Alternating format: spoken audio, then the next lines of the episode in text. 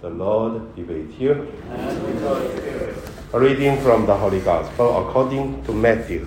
Glory to you, O Lord. Jesus said to his disciples, Truly I tell you, it will be hard for a rich person to enter the kingdom of heaven.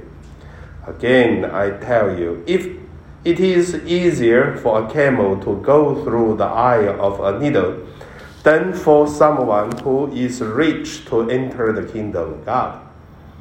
When the disciples heard this, they were greatly astonished and said, Then who can be saved? But Jesus looked at them and said, For mortals it is impossible, but for God all things are possible.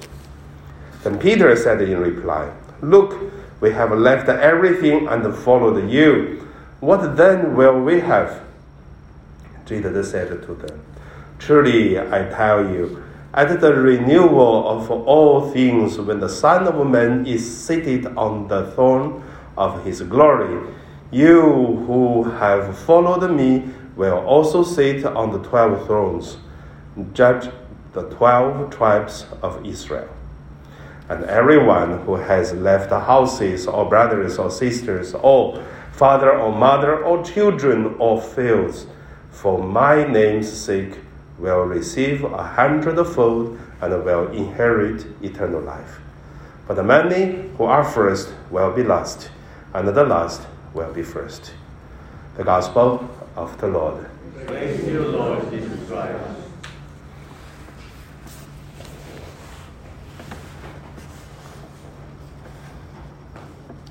So today my meditation name is uh, sincere and uh, uh, humble uh, love. First, let us look at uh, the the comfort of Jesus.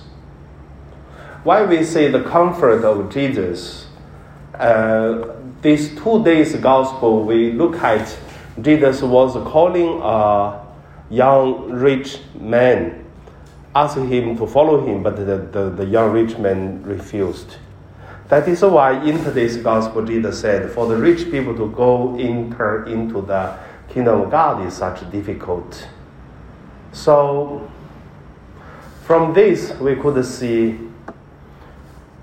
Jesus is a little bit unhappy. But certainly, Peter started to say something.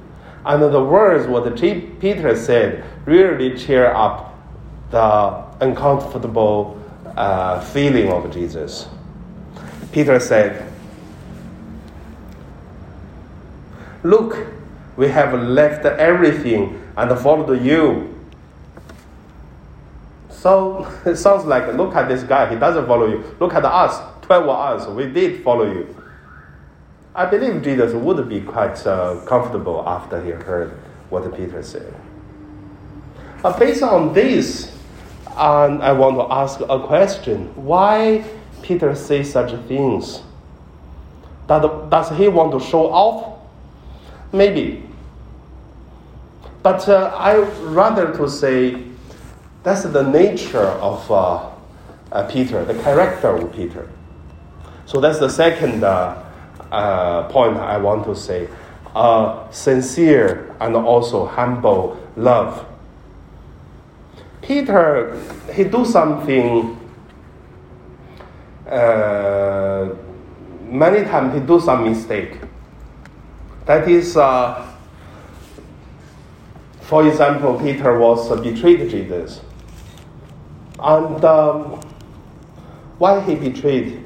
Because he has something he immediately does to do. Somehow, I always consider my character like Peter. You have, have, have some idea and just do it.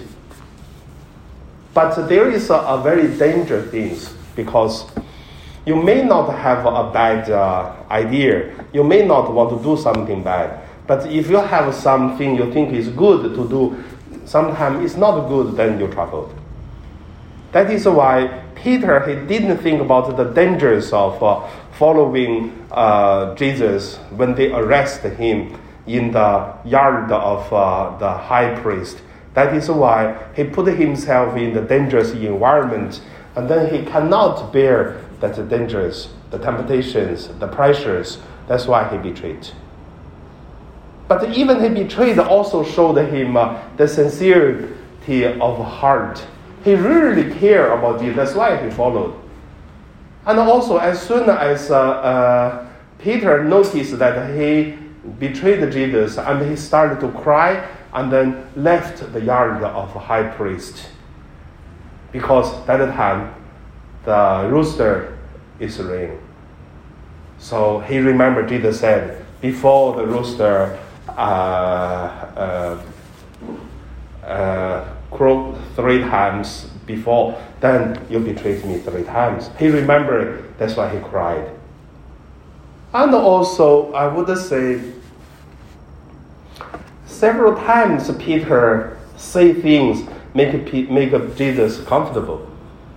But many times, we look at when Jesus was walk on the sea, and uh, the disciple said it's a ghost. But said it's me. And then as soon as recognized it's Jesus, Peter was the only one said, okay, it's you. Let me walk to you also on the, on the water. And Peter also walked on the water. But at the same time, that's really you can see the sincerity of the heart. But at the same time, when he see the waves and he feels scared and then start thinking down, Jesus said, why your little faith, why you don't believe? So all this you can see I believe that is the sincerity of the heart. And also, he's quite humble himself. Once Peter did something wrong, he really humbled himself to, to accept that he is not that good. I think because of this, Jesus loved him. End of my sharing, I just want to say, that's Peter. And then, but because of this Peter, sometimes good, sometimes not that good, but the sincerity of the heart and also humble of the heart, and this love all this hard is because he loved God, loved Jesus. And the same like us.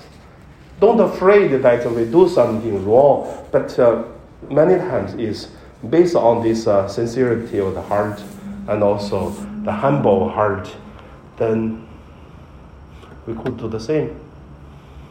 So I think simply that is what I want to share. In today's month, let's pray to God to guide us in whatever the situation so that we live our holy life. So now we pray.